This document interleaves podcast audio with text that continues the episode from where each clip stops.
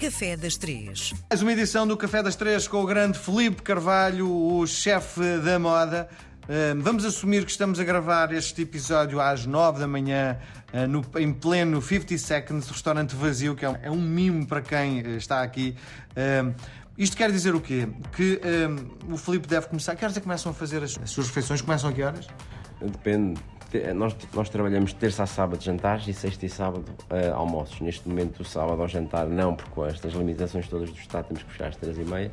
Mas por norma, começamos quando damos jantares, começamos às sete da noite, quando damos almoços ao meio-dia e meia. Sim, bom, uh, são 9 da manhã e o Filipe tem ar de quem já está aqui há muito tempo, não é?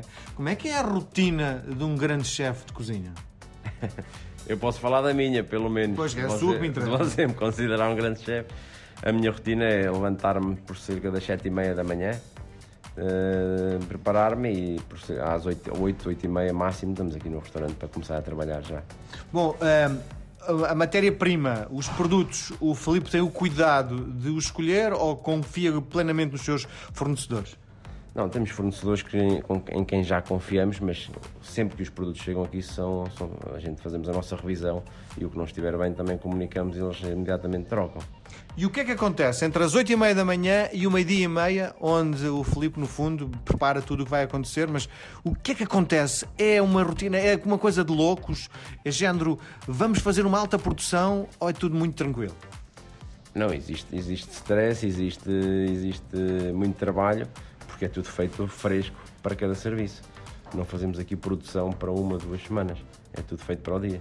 Sim, mas é, eh, o ambiente é de, de grande stress ou... É porque, dizer, aqui estamos os dois, estamos na sala e parece-me que está tudo muito pacífico. Eu não faço a mínima ideia do que é que está acontecendo na cozinha.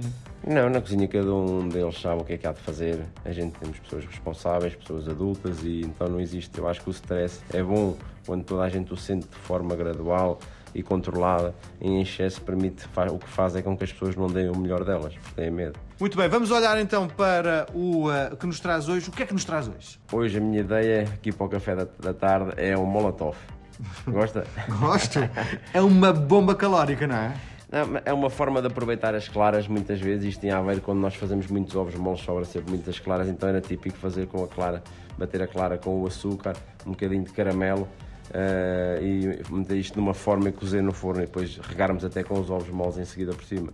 Quando metemos ovos moles, se calhar é um bocadinho mais calórico, sem ovos moles até não é assim tão calórico, vamos dizer. Então que significa o quê? Que Quem está a fazer dieta, molotov até pode ser uma coisa aconselhável, é isso? Uma vez por dia só, não muito.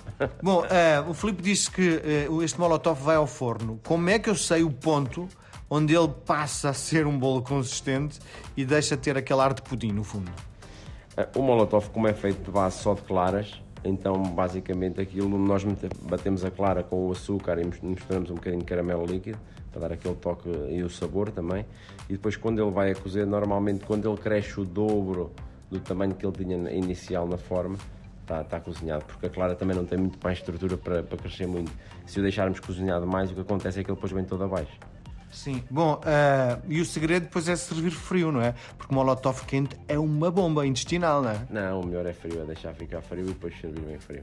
Muito bem. Filipe Carvalho, nós voltamos a conversar na próxima semana. Um abraço, até para a semana. Dá um abraço, obrigado.